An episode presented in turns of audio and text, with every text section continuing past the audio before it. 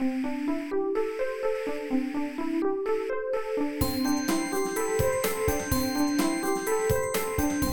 速中文，Slow Chinese。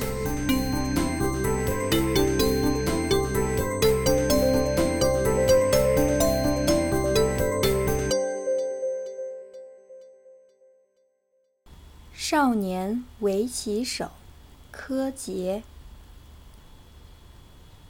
二零一七年五月二十三至二十七日，一场在中国浙江省乌镇举行的围棋人机大战，引发了人们的关注。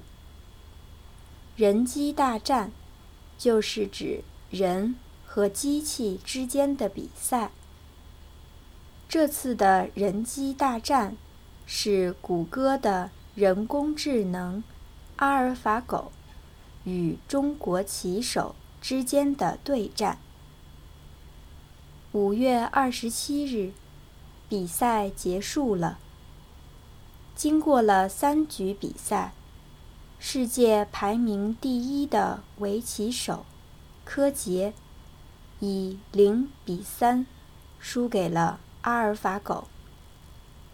比赛结束后，这位十九岁的围棋天才在采访时哭了。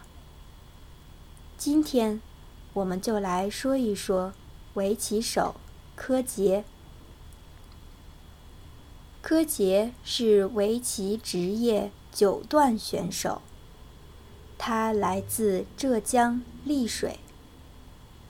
柯洁从六岁时起开始学习围棋，十岁时就获得了全国少年儿童围棋锦标赛的冠军。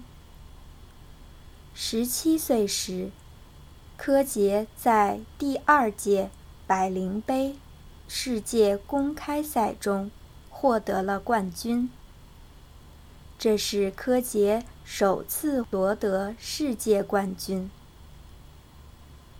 二零一四年八月，十七岁的柯洁成为了世界排名第一的围棋手。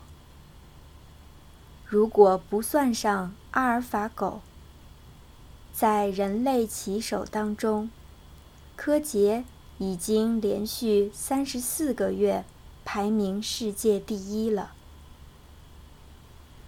二零一五年三月，在阿尔法狗赢了韩国棋手李世石后，柯洁曾发微博说。就算阿尔法狗战胜了李世石，但他赢不了我。这句话听起来有点嚣张。他使柯洁成了网红，越来越多的人开始关注他。这位少年看起来有点年少轻狂，不过。大部分中国人都很喜欢他。在网上，有很多人说，因为柯洁棋下的好，所以他有轻狂的资本。也有人说，柯洁的这种轻狂，就是年轻人的本质，没什么不好。围棋手袁卫红说。柯洁在私底下很谦虚。他在微博上高调，是为了让记者有话可写，让更多的人关注围棋。这是柯洁率真的一面。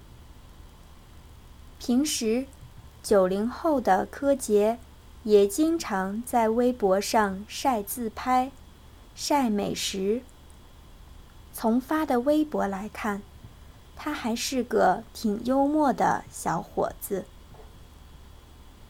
在败给阿尔法狗以后，紧接着，在第二十二届 LG 杯世界棋王战三十二强赛中，柯洁轻松战胜了韩国的袁胜琴。